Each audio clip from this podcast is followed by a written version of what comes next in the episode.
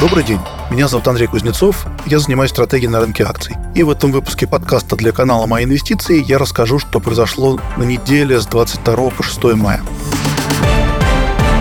На глобальных рынках главной темой остается обсуждение потолка госдолга в США. Напомню, что республиканцы и демократы пока так и не могут прийти к согласию в этом вопросе, и если республиканцы не согласуют повышение потолка госдолга, казначейство может оказаться в состоянии технического дефолта уже в первых числах июня. Вероятность столь плохого исхода, конечно, невысока, но потенциальные последствия слишком драматичны. Отсюда и нервозность рынков.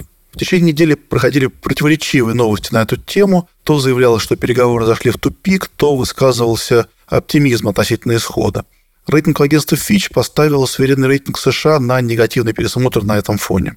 Ну, по состоянию на пятницу ситуация следующая. Республиканцам и демократам удалось договориться по ряду условий. Например, оборонные расходы будут расти не более чем на 3% в год. Но часть вопросов остается открытой, и пока риски дефолта сохраняются. Это, естественно, влияло и на рынки. На этом фоне индексы двигались разнонаправленно в зависимости от тех сигналов, которые поступали с переговоров, но по итогам недели особо не изменились. Но есть один сектор, который себя чувствовал просто замечательно, это технологический сектор. В центре внимания была компания NVIDIA. Они опубликовали очень сильный отчет, и, что гораздо важнее, менеджмент NVIDIA сильно улучшил прогнозы по компании на фоне бума всего, что связано с искусственным интеллектом. В итоге акции компании прибавили 25%. На этом фоне капитализация приблизилась к триллиону долларов. То есть эта компания стала сейчас уже одной из крупнейших в мире по капитализации. А рынки начали, естественно, искать, кто будет следующий NVIDIA, кто еще может стать бенефициаром гонки искусственного интеллекта. И рынки таким образом разогнали котировки всего сектора. На рынке treasuries проходили интересные движения. Доходности выросли примерно на 30 базисных пунктов на коротком конце кривой и на 20 пунктов по десятилеткам. Рынок начинает постепенно переоценивать траекторию ключевой ставки ФРС. В предыдущих подкастах я рассказывал, что ожидания рынка сильно разошлись с сигналами самой же ФРС. Рынок раньше ожидал прекращения роста ставки и снижения ставки в итоге на 75 базисных пунктов к концу года. ФРС же упорно сигнализировал рынку, что снижение ставки ждать не стоит. Так вот, за последнюю неделю ФРС удалось в итоге поменять ожидания рынка. Мы услышали заявление руководства ФРС, а также увидели протокол прошлого заседания Комитета по открытым рынкам. И из этого следует, что ФРС даже не рассматривает снижение ставки. Наоборот, не исключено и дальнейшее повышение ставки. Да, пауза возможна, но для того, чтобы рассмотреть вопрос о повышении ставки. Теперь же рынок не смог проигнорировать эти заявления. Теперь ожидания такие. С 80% вероятностью мы увидим одно, а то и два повышения ставки к середине года. А к концу года ставка будет, по крайней мере, не ниже текущего уровня. Рынок в итоге удостоверился, что инфляция действительно остается для ФРС главной проблемой, и даже угроза рецессии не заставит ФРС снижать ставку в обозримой перспективе. В этом контексте очень характерной новостью были цифры по инфляции в Великобритании. В апреле инфляция замедлилась до 8,7%, хотя ожидалось, что она упадет до 8,3%. При этом замедление было связано исключительно с падением цен на энергоносители. Базовая инфляция, то есть без учета энергоносителей и продовольствия, напротив, выросла 6,2 до 6,8%. И этот паттерн наблюдается во всех разных экономиках. Да, инфляция, конечно, снизилась с пиков, но это в основном связано с энергоносителями. А в остальном инфляция никуда не девается и остается слишком высокой для регуляторов. Регуляторам предстоит еще серьезно ужесточить монетарную политику, чтобы вернуть цены на целевую траекторию.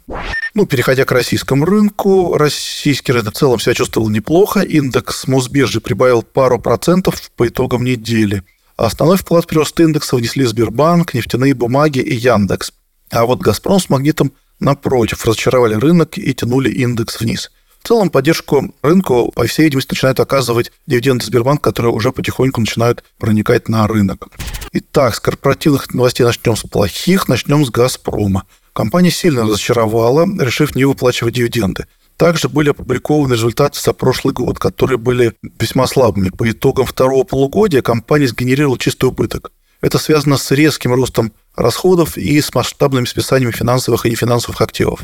То есть то, что у компании падают продажи, это было очевидно и ранее, но вот такой резкий рост расходов, это оказалось действительно таким шоком для рынка.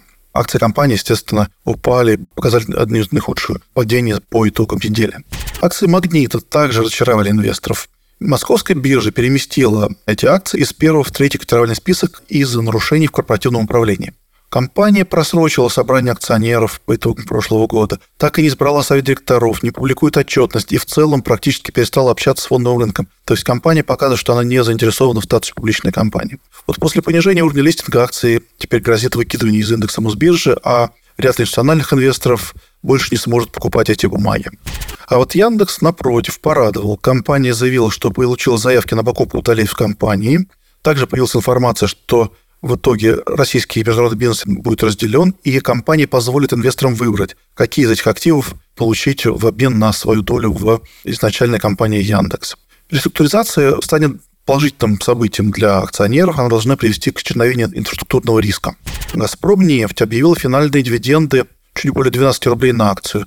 По сути, речь идет только о дивидендах за четвертый квартал, поскольку за 9 месяцев дивиденды уже были выплачены. Это примерно соответствовало ожиданиям рынка, доходность чуть более 2%. Московская биржа опубликовала сильную отчетность за первый квартал. Прибыль составила 14,3 миллиарда, ощутимо выше ожиданий. Но, к сожалению, повторить этот результат биржи, по всей видимости, не получится. В значительной степени такие высокие прибыли были связаны с процентными доходами на остатки средств нерезидентов на счетах типа С. Однако недавно эти средства были переданы от биржи КСВ, так что этих доходов биржа больше не увидит.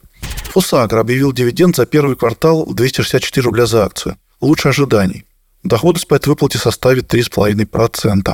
Тинькофф тоже показал хороший результат за первый квартал, прибыль 16,2 миллиарда рублей, рентабельность капитала 30,5%. И хорошая отчетность показал Озон. Оборот вырос на 71% год к году. Компания вновь показала положительную EBITDA с рентабельностью в 2,6%.